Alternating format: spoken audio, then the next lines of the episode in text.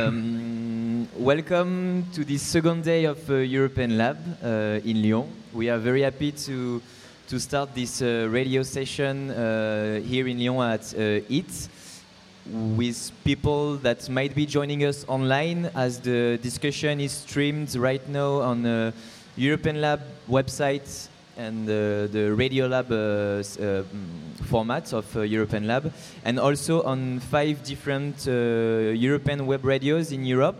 Uh, so thank you very much to Radio Quantica in Lisbon, Ola Radio in Bordeaux, Sphere Radio in Leipzig, um, Mutant Radio in uh, Tbilisi and uh, Movements in Athens. So thank you to all the people listening from these places.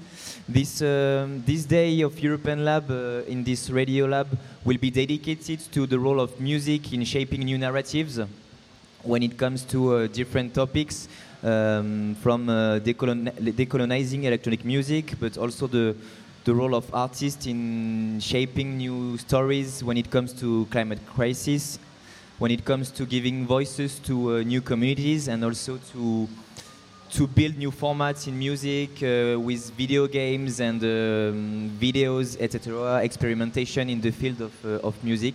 So thank you to all the people joining us, and I let the floor uh, right now to Bruno from uh, Radio Quantica, who will moderate the, the discussion. Hi, everyone. Everyone here and everyone at home. Uh, my name is Bruno, and I'm representing Radio Quantica and Troublemaker Records, a uh, queer and POC label based in uh, Lisbon. And uh, this morning we start with decolonizing the dance scene. And this topic uh, couldn't be more representative of the day and age we're living, as we are facing one of the most important social political times of the last decade. Representation and identity are important keys in our scene, and claiming back what is yours and questioning what has been given to you, and representing different approaches and critiquing current practices. And I'm very happy to be uh, around Kate, Dina, and Khyam. Uh, I will ask them to introduce themselves uh, as I wouldn't do it better as themselves. So, Kate, uh, please. Hello, uh, I'm from Poland. I'm uh, from Oramics Collective. I'm music uh, producer and DJ, and also um, co-creator of Oramics team. Oramics is a collective and platform uh, to empower the women and non-binary and queer people in Poland. And um, we are running a podcast series. We are co-creating uh, nightclubs. Um,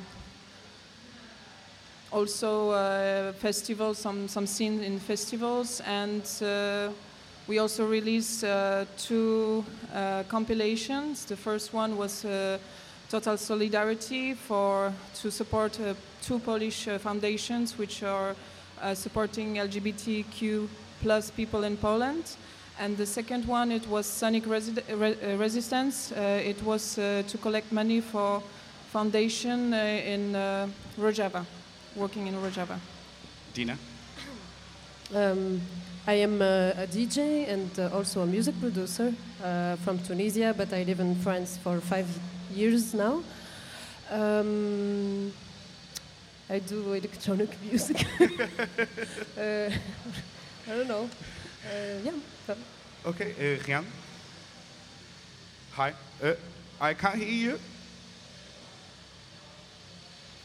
Yeah, the typical mute. Sorry. Um, hi, uh, my name is Khyam Allami. I'm a musician, composer, researcher, founder of Nawa Recordings. It's a pleasure to be here. Thank you for inviting me. Nice to meet you, Kat. Nice to see you, Dina. Nice to meet you, Bruno. Nice to meet you too. So, uh, um, I think we'll start uh, with uh, with you and um, the projects you've created. As uh, most of us are aware of Apotome, uh, I wanted to ask you uh, what was the starting point on your on your idea uh, of creating that, and why is it an open source? Yeah, so um, Apotome is, a, is an umbrella uh, title for a, a project that um, involves two particular softwares. That we uh, I created, uh, co-created with the creative studio Counterpoint, um, founded and run by Tero Parviainen and Samuel Diggins. The, these uh, two softwares, Apotome is a software for um, creating generative music uh, using uh, tuning systems, and Leimma, its sister application, is a software for creating and exploring tuning different kinds of tuning systems and their subsets. And they both run in the web browser and they're open access, not open source. So oh, yes, eh, just to be clear, yeah. So anybody um, can log on to the website, um, which is isartum.net, I-S-A-R-T-U-M.net, and use the tools freely. Um, and the reason behind making them accessible like this and free, and particularly running in the web browser rather than as plugins or as downloads, was um, to try and invigorate and uh, and capture people's imagination in some way when it comes to this topic. It's it's um, tuning is a is a topic that is kind of misrepresented in my view, and it has a lot of um, branch uh, uh, ideas that, that stem from it, which m- for me, many are inherently um, political and historical and obviously social and cultural. So I, I, know how difficult this subject is to approach because of the kind of materials that are available and because of the resources that are available. And I wanted to try and create something that would just make life easier to approach this subject and to engage with it in some way and to, to try and understand it. That's so cool. Uh, yes, I think micro tuning uh, itself is something that is completely neglected when we talk about music production. And if we talk about music production from uh, other points of views besides the Western, uh, the Westernized uh, 12 scale temperature, and it was really nice what you created it, allowing us to uh, find other tunings and something that resembles to the music we are used to hearing from our parents or our grandparents. And I thank you so much for that. And I've been using it a lot. And Dina, I know you've been using it a lot. I saw a lot of videos of you uh, interacting with it. Can you please tell me more about on how uh, it helped you uh, creating new melodies and new tunings? Um, Okay, so uh, uh, okay with the so, so I did uh, Apotome. I used it for a live concert, live as a as a demonstration for the festival in Berlin, CTM Festival, live online one. Um, I I don't know where to start. Okay, so, so the idea of uh, Arabic scales uh, and the tonality and the musicality uh, as a, uh, in, in, in, a more melodical form. Um, I uh, was not.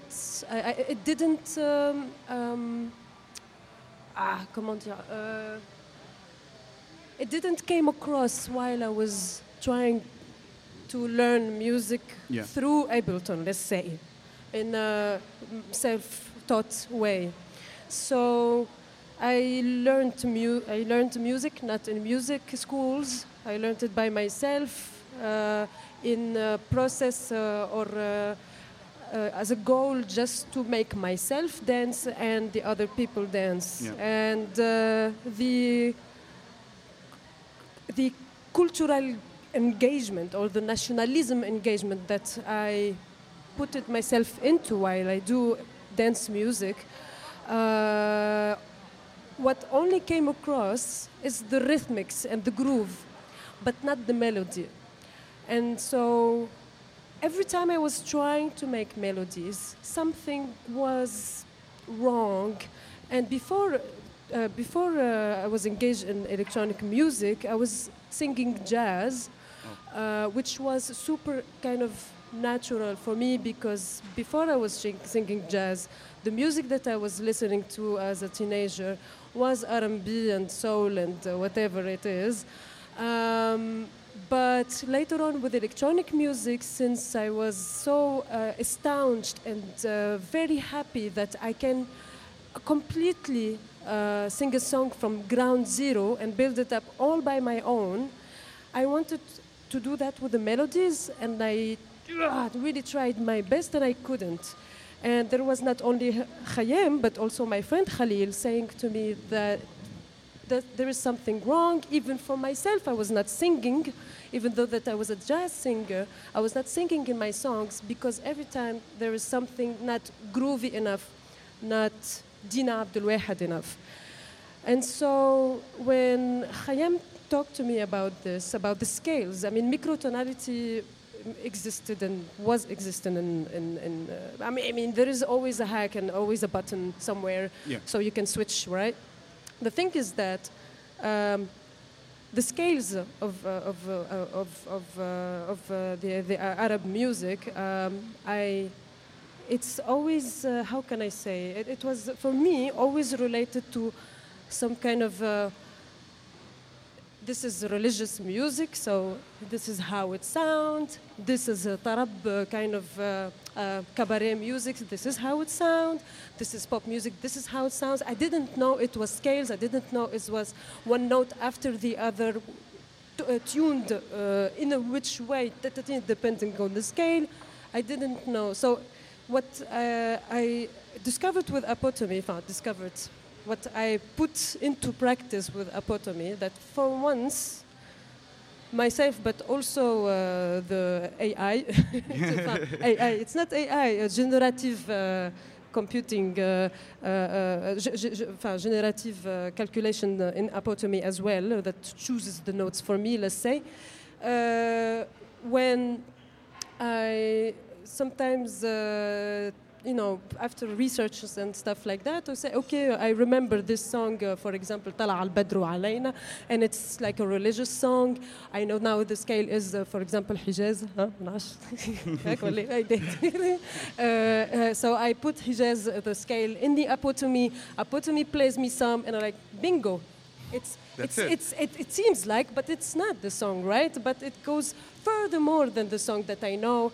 And so on. That's how I build uh, my live set, the demonstration for CTM. And I had super, super, super fun um, being able to recognize myself into the tools that I use, so the synthesizers, the Ableton, and stuff like that. So it was world connecting between myself uh, as a club music lover and uh, living in Europe and uh, being always uh, towards uh, Europe, even if I was not in Europe, and uh, the atmosphere, the, environment that I grew up uh, inside.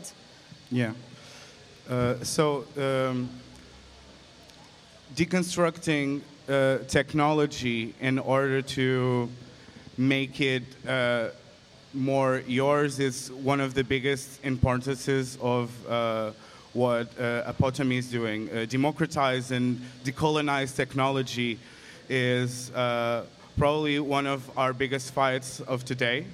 And um, and not only uh, technology, but uh, but media as well. We have to kind of uh, start uh, rebuilding structures and rethinking our ways of of how we perceive uh, technology and music. And I think a big part of that also comes from media and how media outputs kind of uh, neglect these uh, these institutions and the uh, and these sorts of sounds.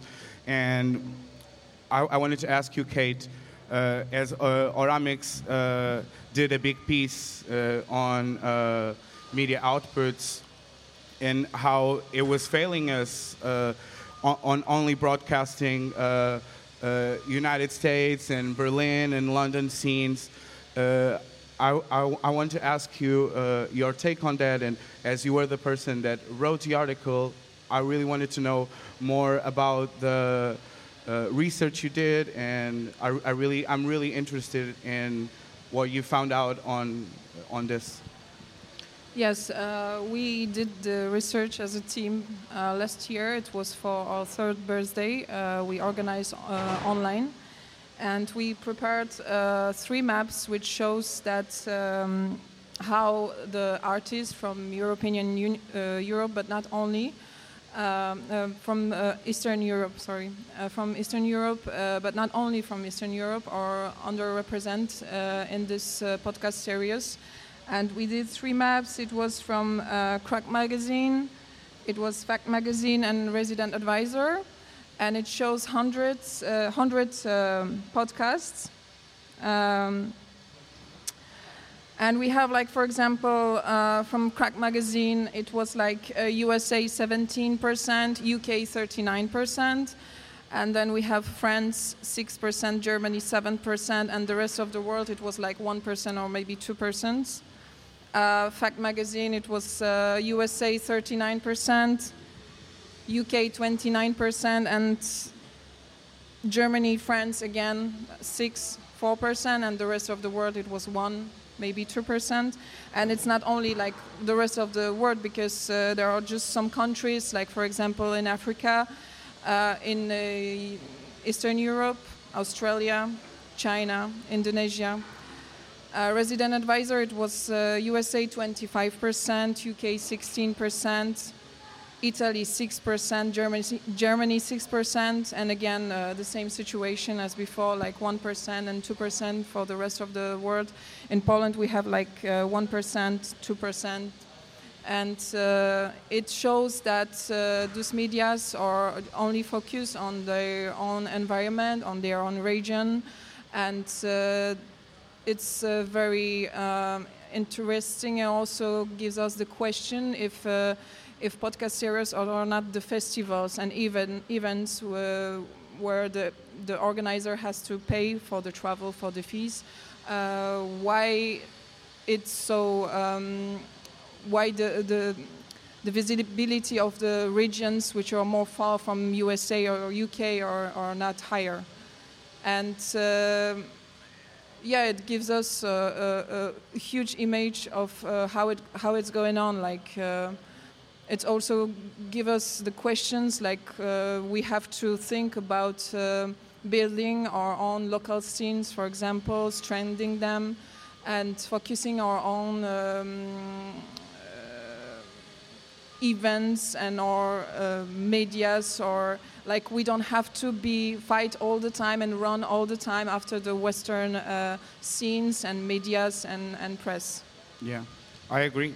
And um, I really think uh, there is a really uh, big lack of um, of research. I think on the media outputs regarding other scenes.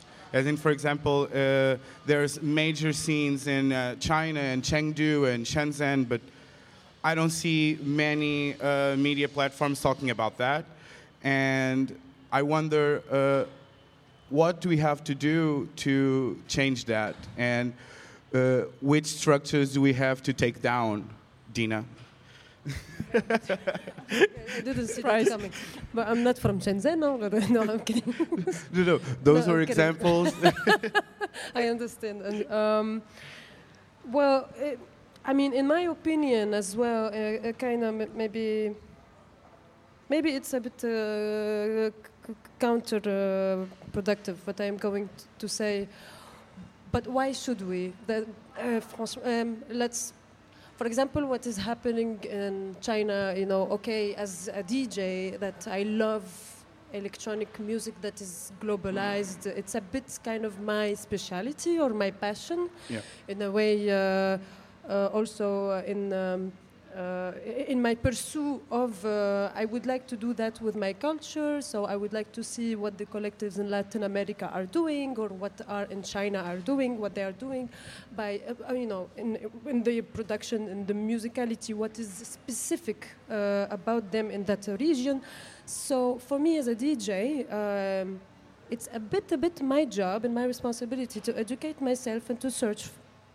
It's true that Yes, uh, the, the media or the media, the, the, the music uh, journals and magazines that are written in English or in French, they will have little information about what is going on in China. And I, I don't know, I cannot blame them so much, or I don't want to ask them much more. I don't want them to do the job that I should do. Yeah. Um, But on the other hand, what is also maybe also counterproductive, what I'm going to say, like earlier uh, in our discussion before this happens, like France is a very big country and also has a good history of electronic music. Yet nowadays, I don't know about before because I just started to live here five years. There is no like really reliable uh, music magazine, especially for electronic music that I can relate to, and that I can uh, use it as a reference. Um, so in a way, people in resident advisor or other English um, music, because three of them are English written, right? English or yeah. So in a way, how can I blame the English if the French itself? yeah. So I, I cannot uh, comment more. I cannot know why do you know these three English uh, big uh, media, music media, are not talking about what is happening in in Africa or China or it should be, I guess, uh, really sexy and clickbait like for example what is happening in Uganda with uh, Nyege Nyege, uh, that they would talk about it because as uh, Anglophone uh, people, for them it's, uh, it's super, super new or super uh, different from them. So they think, okay, me, I will talk about it. But for example, the music, electronic music scene in Tunisia, it's the, a bit the same music that we hear in Berlin or, or in Paris a resident advisor journalist who will come in Tunisia and say, me, franchement, I will not really talk about it. It's the same boom, boom, boom that happens in Berlin or in Mallorca. So it's, that's what I'm trying to say. I mean, maybe yeah. that's how I explain it personally with my perspective. Khyam, do you have uh, uh, a similar opinion? Do you want to comment on this? Yeah, I mean, I, I think my view would be a mix of both um, Kat and Dina's. I think they both brought up two very important points. One point is uh, the, the desire to for a kind of self-affirmation and and to support uh, local scenes and communities. I think this is incredibly strong. The the longer that we carry on trying to uh, run around after other publications, other medias, other uh, software companies, you know, uh, th- the longer that we're just going to go around in circles, we need to take our space. We need to um, make ourselves present, and we need to support and encourage and um, uh, uh, help ourselves as communities develop a sense of agency. And, and I don't mean that in the sense of nationalism or pride or, uh, uh or to kind of re-perpetuate the exceptionalism that already exists within all of these contexts, but to be more humble and to think more about who we are and uh, and how to best represent ourselves. The other part of this is also to do with labor. It's about the effort that needs to be put in. Unfortunately, most of the communities that we're talking about are in a um, position where they don't necessarily have access maybe to the same kind of tools or if they do in order to somehow um, deal with the way those tools are mediated uh, so much more effort needs to happen. So like dina mentioned earlier that for example, the, the, the, the, topic of microtonality and tuning, workarounds have existed for this particular idea in music software for a long time but the amount of labor that has to be invested by somebody interested in creating something using these tools, interested in representing themselves as an individual, not only a culture, right? The labor that's involved is incredibly um, uh, taxing. It, it takes a lot of energy and sucks out half of the creative process.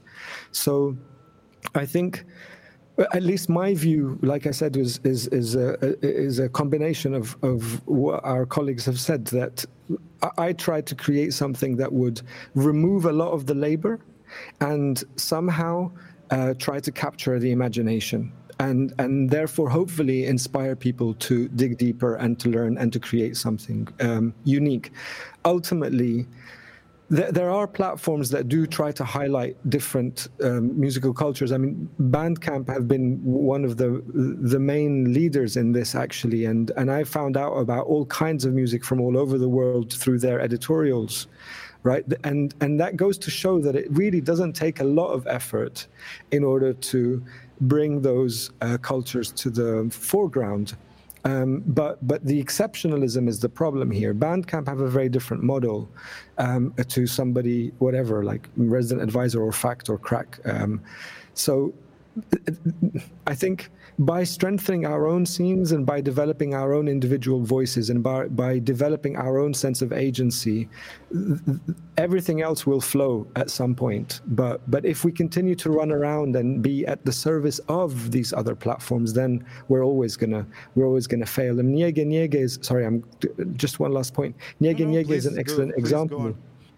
Uh, uh, Nyege Nyege is an excellent example because they really try to create something unique um, in Kampala, in Uganda, and the uniqueness of that experience is what drew everybody. And then all of a sudden, now Nyege Nyege is the place to be every summer, right? And uh, you could see that happening with other festivals around the world. Um, Unsound has become a huge platform.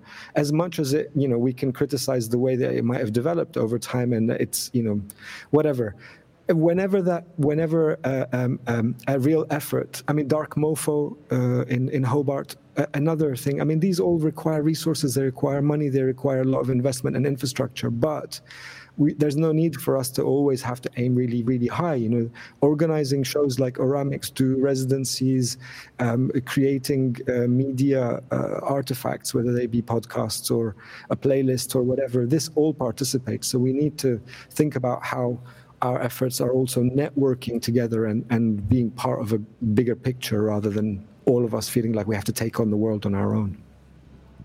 That's correctly. Uh, thank you so much for talking about Bandcamp. Uh, I really wanted to cover the base on that really quick uh, on how Bandcamp really was uh, a strong piece on this pandemic and on helping uh, other artistic forms to uh, raise money and help them keep the cash. Uh, how how do you see the Bandcamp of today? Like, is it the do you think Bandcamp will take over as a major platform in 10, 15 years? Oh, Herlander is here. Nice. Welcome, Herlander. well, um, I, I'm I'm not sure we need to think about it in that way. I mean, this is essentially a very capitalist um, uh, projection of an idea, right? That we have this alternative platform, and for it to be viable and to be meaningful, it needs to overtake or be on par with all these other things. It's already doing that.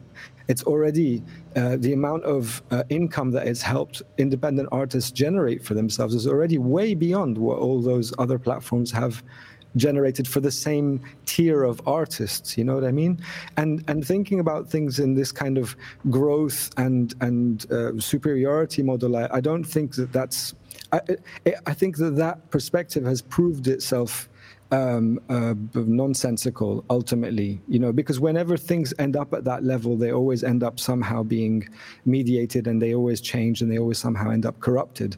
What the strength of the ideas that i'm feeling now from all these communities small communities such as Oramics and uh, uh, others uh, you know around the world is that everybody's thinking much more local uh, whilst being open um, there's a great artist, his name is Arthur Jafa um, from the US, who uh, has done some really beautiful video works, always focused on the black perspective of uh, cinema and, and visual imagery. And I read a, a great quote by him where he says, essentially, I'm paraphrasing him, but essentially he says that he, his creations, his works are targeted at his own communities, at the black communities, at, at, his own people who he wants to communicate with in a certain way, but everybody else is welcome to listen in.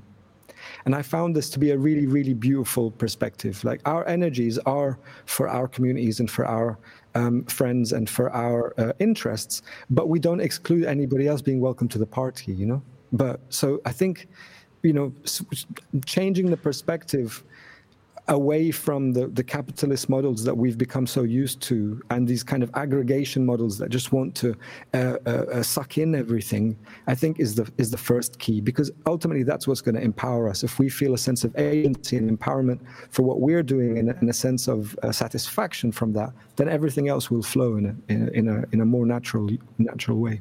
That's true. Tina you you wanted to yeah i mean uh, i think bandcamp uh, really allowed uh, to for people who are not living in a westernized uh, idea of music industrialization, c'est-à-dire uh, it means that uh,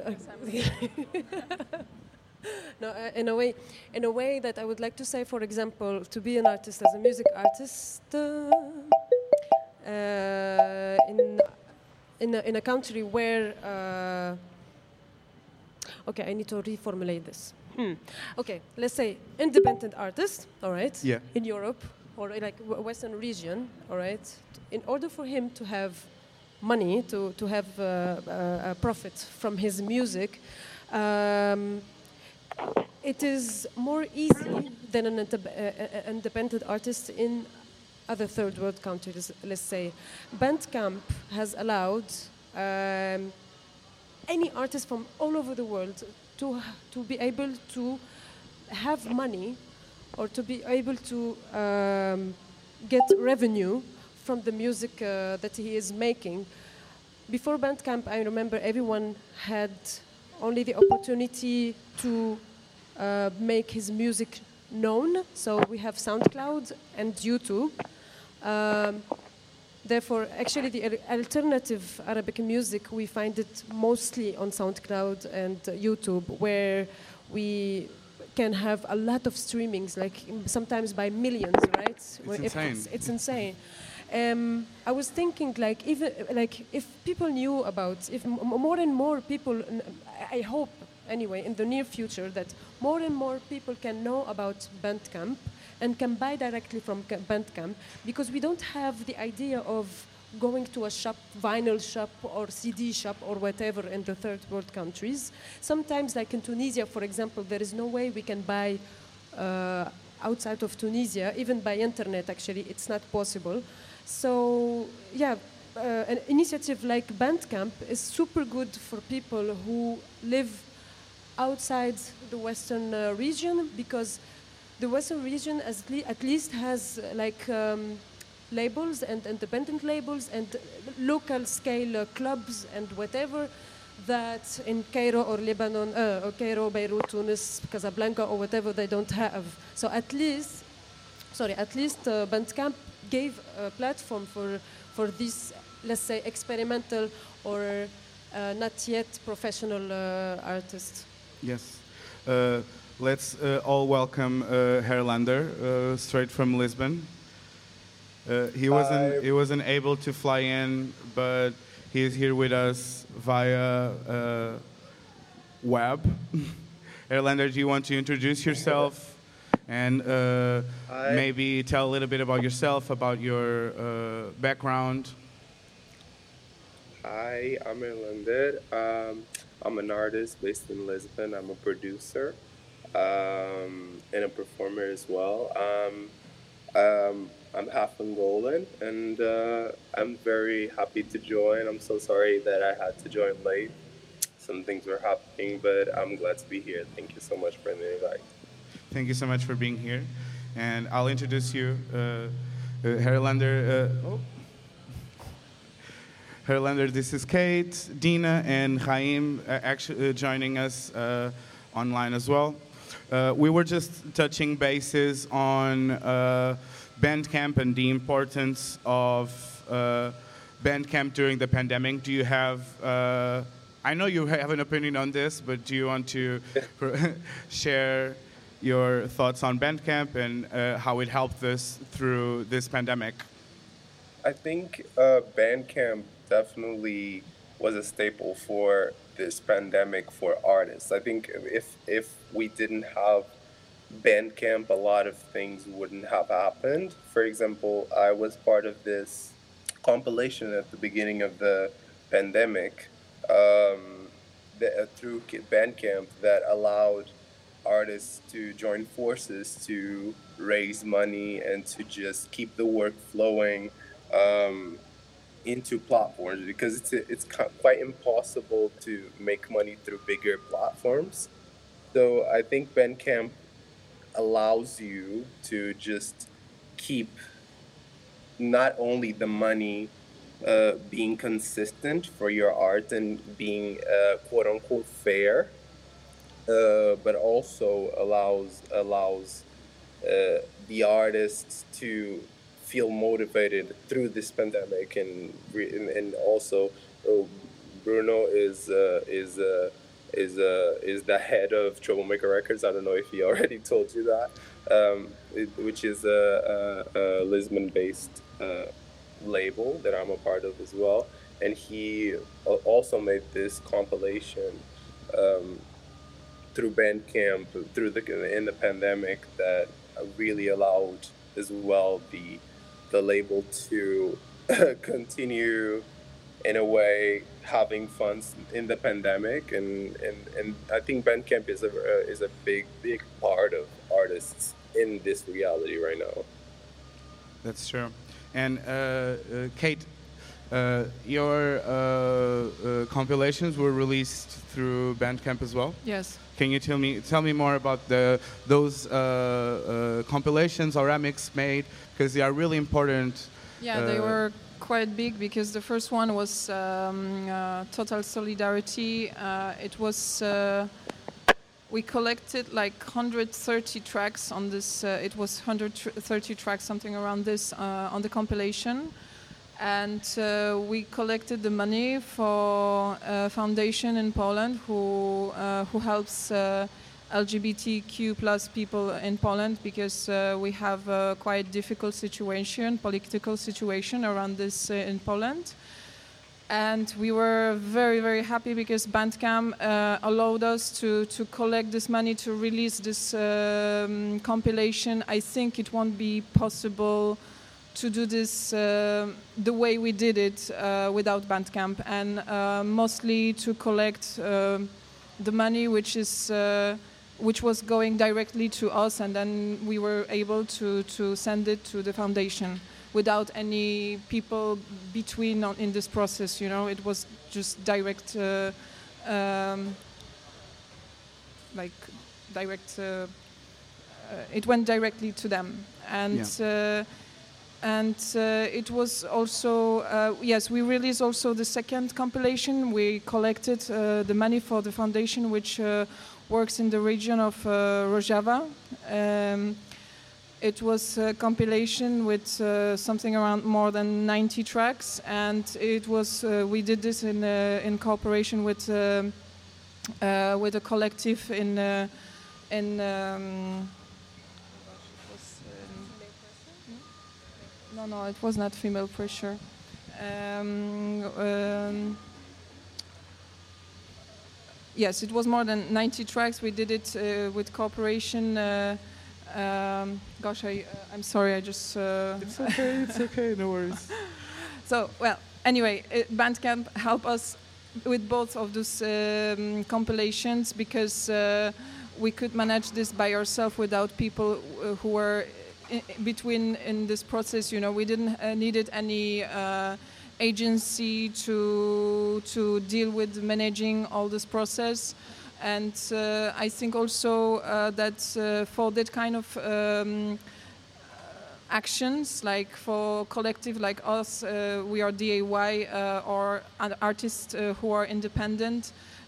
it's a very helpful tool because they can arrange their own music and release it, and and just it, it's helpful. Yeah, I think I think Bandcamp is playing a big part on this uh, change on uh, the music industry and uh, taking ownership of what you do, what you do, and it kind of takes us back to the the principle of this conversation, which is uh, uh, rethinking the ways, uh, the things you were, I, which takes us back to questioning everything and finding resources to help us.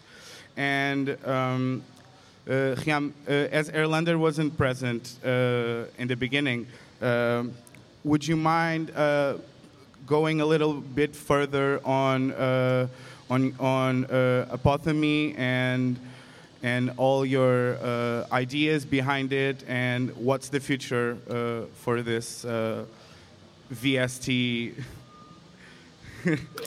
yeah, sure. Um, essentially, what what I'm trying to do is think about the fundamentals of music making and how our perception of the fundamentals of music has been mediated through this supremacy of Western music theory, ultimately.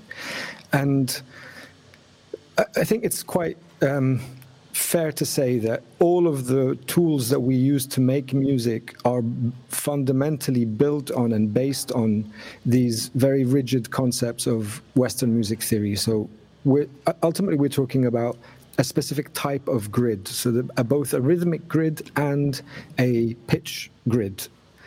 And I don't see a problem with grids per se, but I do see the problem with there being only one grid possible, and that one grid being imposed on everybody. And because of the, the nature of uh, the, the, the way these tools are marketed and presented, and this like faux idea that um, electronic music somehow has is is democratic and has democratized uh, music making for everybody. I think this is really misleading because um, ultimately it's like saying, "Hey, everybody, you can do this. You can do whatever you want as long as you are within this one system." And that one system ultimately for me is a is a binary system. It's either you either have tonality as per the Western system, or you have noise. So it's like a it's a it's two binary parts of of this continuum, but all the gray area in the middle between those black and white have has really not been allowed to exist. And so it's a it's an issue of representation, but it's also an issue of supremacy and hegemony. And and these what, what I've been calling the remnants of imperialist and colonialist thinking. You know, the way that the, the, ideas about Western art music and, and um, Western music theory developed and were imposed upon cultures around the world is is it may seem kind of um, petty at the moment, but but I don't think it is. You know, whether whether it was done by ignorance or innocence, it doesn't really matter. It does exist, and it has. There, there's a, an incredible. Um, researcher by the name of Kofi Agawu from uh, Ghana, who uh, who once in talking about African music and the influence of Western tonalities on African music, um, he called it a kind of musical violence, because essentially you're you're taking somebody's culture and pushing it into a box that doesn't have the same shape or doesn't have the same kind of freedom of, of movement. And I think these principles exist in all of the other subject matters that we're talking about, whether it be medias, whether it be uh, financial, um, uh, the movement of financial capital, whether it be infrastructure resources. I mean, we're talking a lot about Bandcamp, but don't forget that Bandcamp runs through PayPal ultimately right? So even if we're making all of this money, that small percentage, those micropayments are all going to PayPal in the end of the day you know, I, I, it still baffles me that till today mm, we haven't managed to come up with an alternative method because you know we're not only going through PayPal but we're going through all of the other credit card systems. The new stuff that's happening now with DAOs and uh, and the crypto world might actually lead towards something very different. But um, but I think this questioning is really important. Questioning the fundamentals and questioning our inherited knowledge. We we we often carry around a set of fundamental ideas in our minds that we assume are rigorous and tried and tested in 100% because that's the way they've existed throughout time but actually we need to sit and like re-question all of that history in order to understand well what is really true about some of these ideas. I mean, issues of race and gender um, um, are, and, and especially all the issues for the LGBTQ plus community are all of all, all of those communities. Or, sorry, all of those subjects are being treated in this way. But but music and art maybe are not being treated in that way to, to the same depth and and so I think we, we can we can learn a lot from each other. We can learn a lot from these different struggles, and if we think about the fundamentals, then I think we can find new ways to apply them. Uh, and that's ultimately the political discourse behind these couple of uh, tools that I try to um, to share with everybody. Thank you so much for this, uh, Herr Do you do you want to do you do you have any comment on uh, what uh, Khyam just said?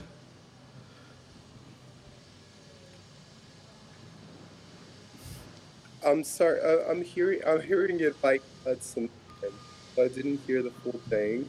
Uh, but but uh, short story. Short story. I think. I think it's it's very it's very because I heard what you were saying about uh, this uh, the music being being put in these boxes of, of westernized African music being put in these boxes of westernized standards, and I think that's very inter- interesting and very real in, in, in this reality. So, um, so yeah, I think I think that, that, I think you you said it all. I think you said it all. Yeah. Uh, I think I think we all kind of kind of think about it as producers, as um, for example, me being half Angolan, I always try to reproduce certain melodies of tracks uh, that my grandmother used to listen, and I could never actually make them uh, make them sound the same. Kind of like Deena was talking. Uh, you, you, you could never uh, find the right pitch, find the right tonality. And I think it's really important that we are questioning this in this day and age. And, and uh, that's the thing, questioning everything we've been told. And because these platforms were made by people with uh, certain uh, expectations, and it's kind of like an unbiased um, issue, kind of uh, like it's made by white people for white people uh, that produce techno, and these platforms are kind of made for that and that only, and it lacks uh, diversity in this sense.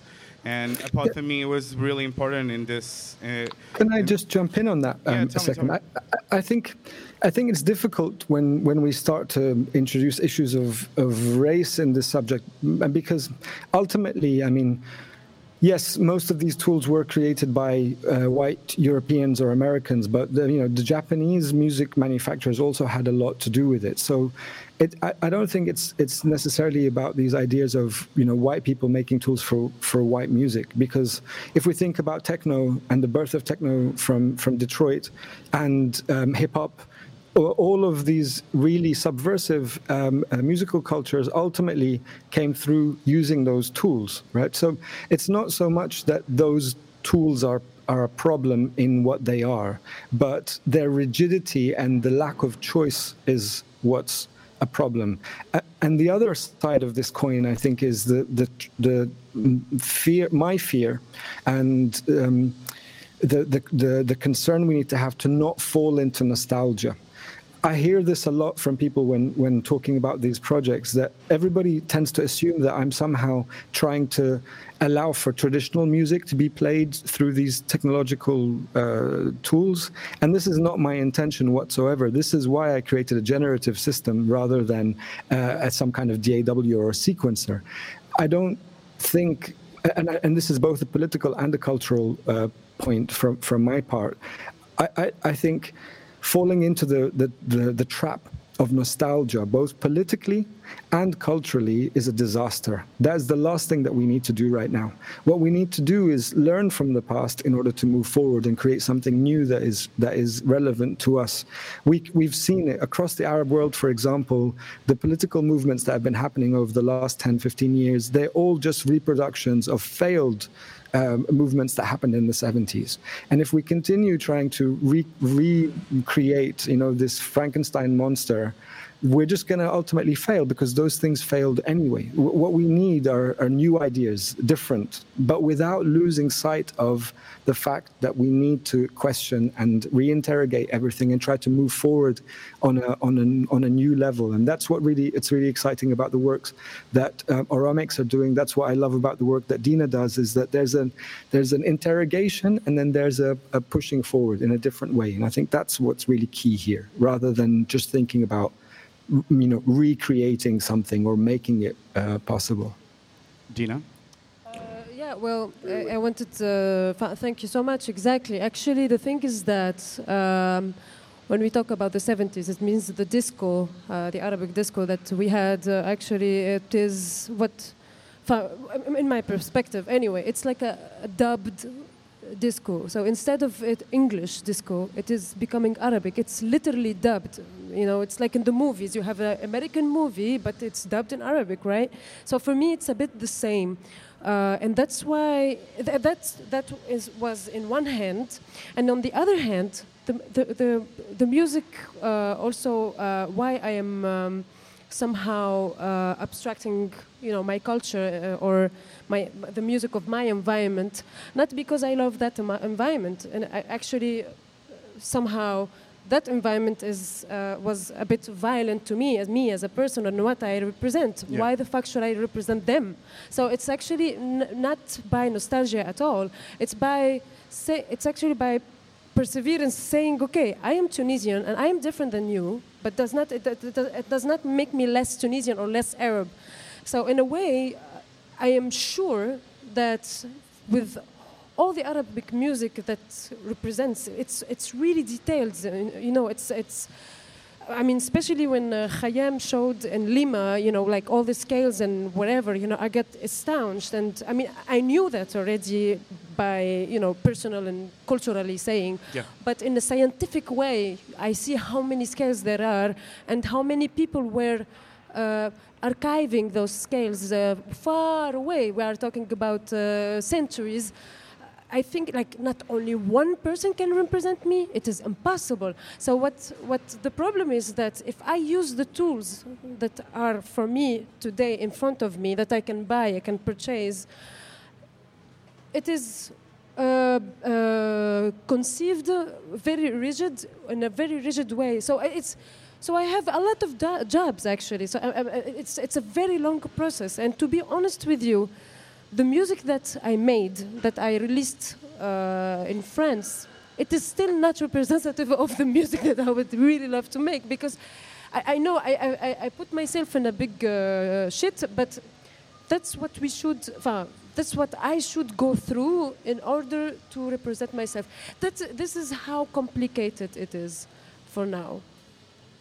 Yes, uh, I agree. do you have uh, something to say? Uh, you are also a music producer, and yes, but I'm still using Ableton, and uh, yes, I, I faced many uh, difficulties when I was producing my music. Uh, it was when I was trying to to make sounds which I had in my head. It was a little bit difficult to make, like for example, the scale or uh, the pitch, uh, changing the pitch, or even to to make the um, the the beats kicks like the way I wanted to do them, but it was impossible for me to to make them because of the rules which are already in the program and uh, I didn't found I was not uh, looking for something else. I was just so used to working on Ableton because uh, uh yes, it's like all all all all the people are right right now using it. So so it was uh, well, I was using another programs, but they based on the same uh, rules,